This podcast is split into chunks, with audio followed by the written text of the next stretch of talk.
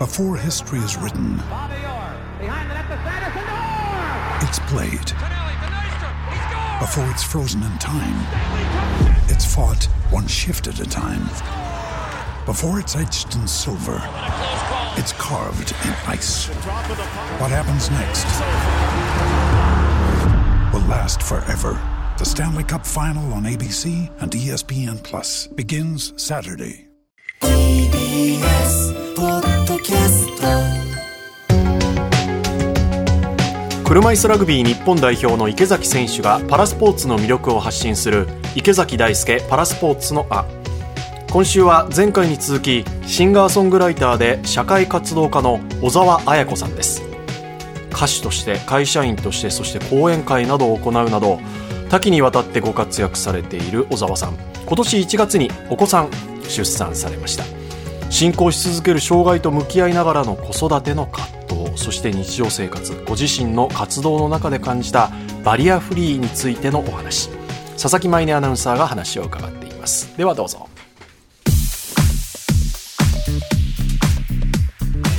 出産に対する不安とかなんかそういうのってあったんですか？いやめちゃめちゃありましたね。妊娠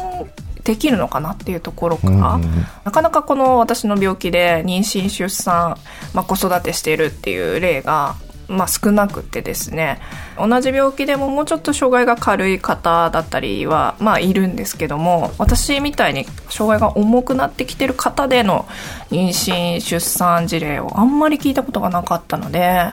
私の人生の中でこう妊娠出産ってないんじゃないかなっていうふうにずっと思ってきたんですけどでも人生でやり残したことないかなってコロナ禍に 思った時にやっぱり子供欲しいよなと思って自分の気持ちに嘘つき続けなくていいよなと思っていろんなことにチャレンジしてきたけど子育てにもチャレンジしてみたいなって思ってチャレンジですね。今もチャレンジ中ですけどもう育児ではあ、はい。じゃあそういう不安を抱えながらも、はそこも超えて今に至るってことですよね。そうですね。もうありがたいことに無事に出産が、はい、できて。まあいろいろ大変なこともね、あると思うんですけど、なんかこれが一番大変っていうのとかってありますか？寝かしつけをするときに赤ちゃんってなんかやっぱ抱っこしてほしがるんですよ、だけど私自分一人じゃ抱っこができなくて、まあ、夫がこう赤ちゃんを持ち上げてくれて私の膝の上に乗せてくれたら抱っこができるんですけど、なので昨日もあの夫がちょっといない時間があったんですけど赤ちゃんがずっと泣いちゃってて あごめんねお母さんも抱っこできなくてごめんねってもうなんかもう赤ちゃんと一緒に泣きながら なんかあやして夫が帰ってきてどうしてもっと早く来てくれなかったの？みたいな感じでした。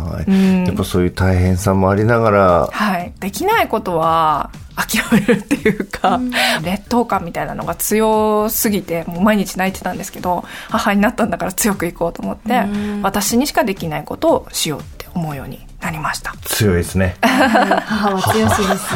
いや、本当ですね。池崎さんもお子さんいらっしゃいますけど、育児子育てはどうでしたか？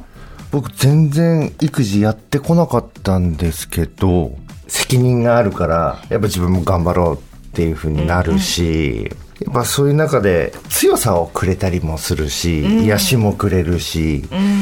そのくせ僕は育児とかほとんどしてこなかったんで、手がね、僕握力もないしっていうので、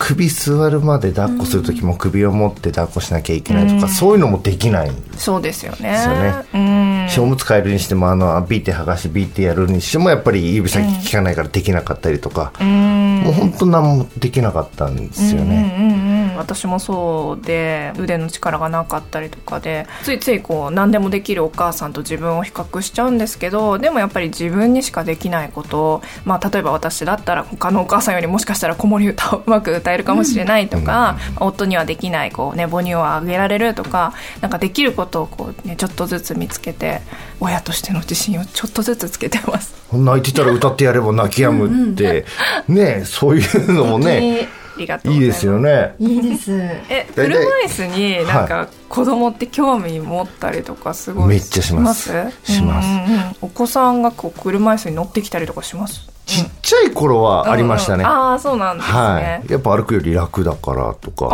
やっぱ風を切る景色、うん。またちょっと目線っていうところで、で、普通にどっか行ってても子供に、あ、車椅子って、車椅子乗ってる人はみんな車椅子さんなんですよね。きっと。興味があるんですよね。きっと見たことがあんまりないから。そうですねすごく子供たちがね、あのじっと見てきたりとかなんか「何なのこれ」とかね 聞いてきたりしますもんね。でもこう身近にお父様がこう車椅子だったりお母様が車椅子だったりってすると大きくなってからもそういうなんか壁とかはうん、一般的な子供たちよりも少なく接することができそうですよね。ね、そうだと思います。車椅子の姿を見て車椅子の大変さを知ってるから。はい。ただそれと同時に怖いのは、なんか大きくなって反抗期になったりとかして、うちのお父ちゃん車椅子なんだよとか、ね、そこでなんかああでもないこうでもないってなるのがめんどくさいかなと思うし、でもそこを胸張ってうちの父ちゃんはこうなんだよって言えるぐらいのものを何かやっぱ自分で見せていきたいなとは思いますよね。お子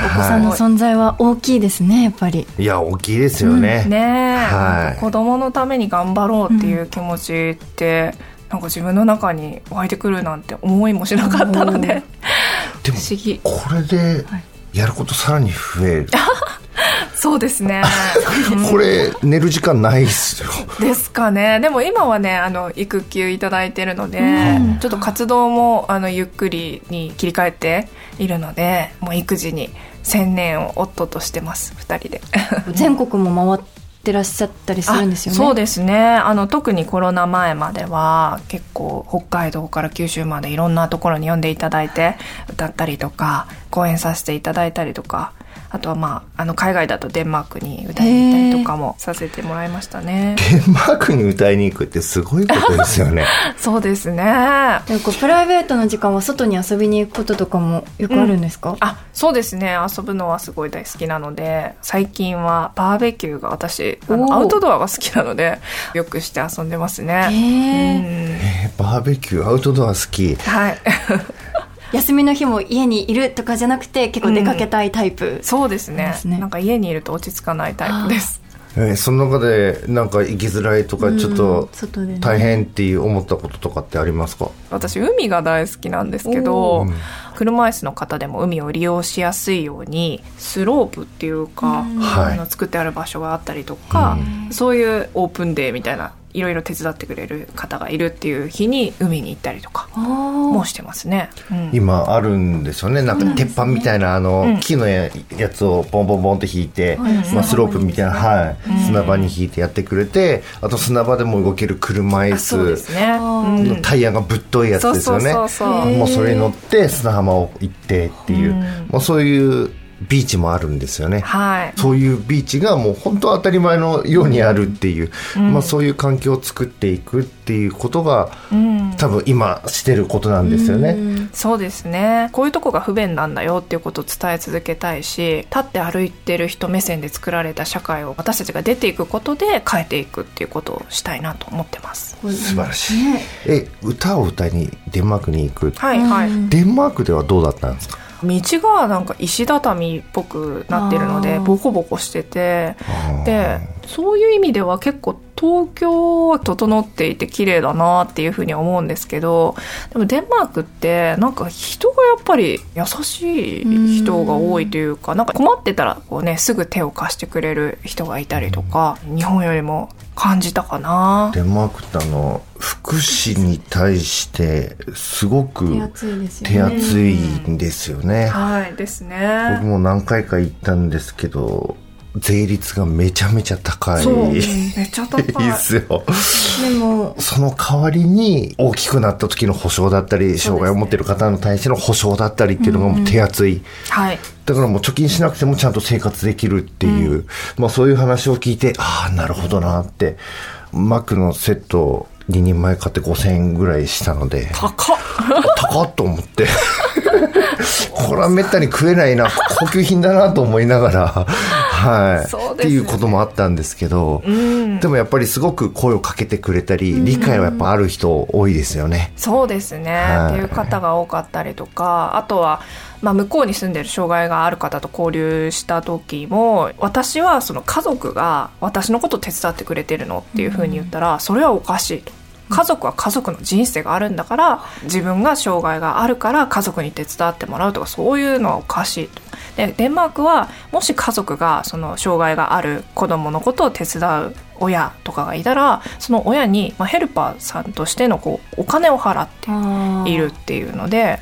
親は親の人生を楽しんでいるだから僕も自分の人生を楽しめるんだよみたいなことを教えてくれたりとかしてああなんか日本も変えていきたいなって思っちゃいましたね。うん海外に行くとね日本とやっぱりいろいろね、比べてしまうっていうのもあって、お互いもちろんいいとこもあるんですけどねねやっぱ海外は海外の良さがあって、もっと日本もこういうふうになってほしいなっていうところも結構ありますよね。ありますね。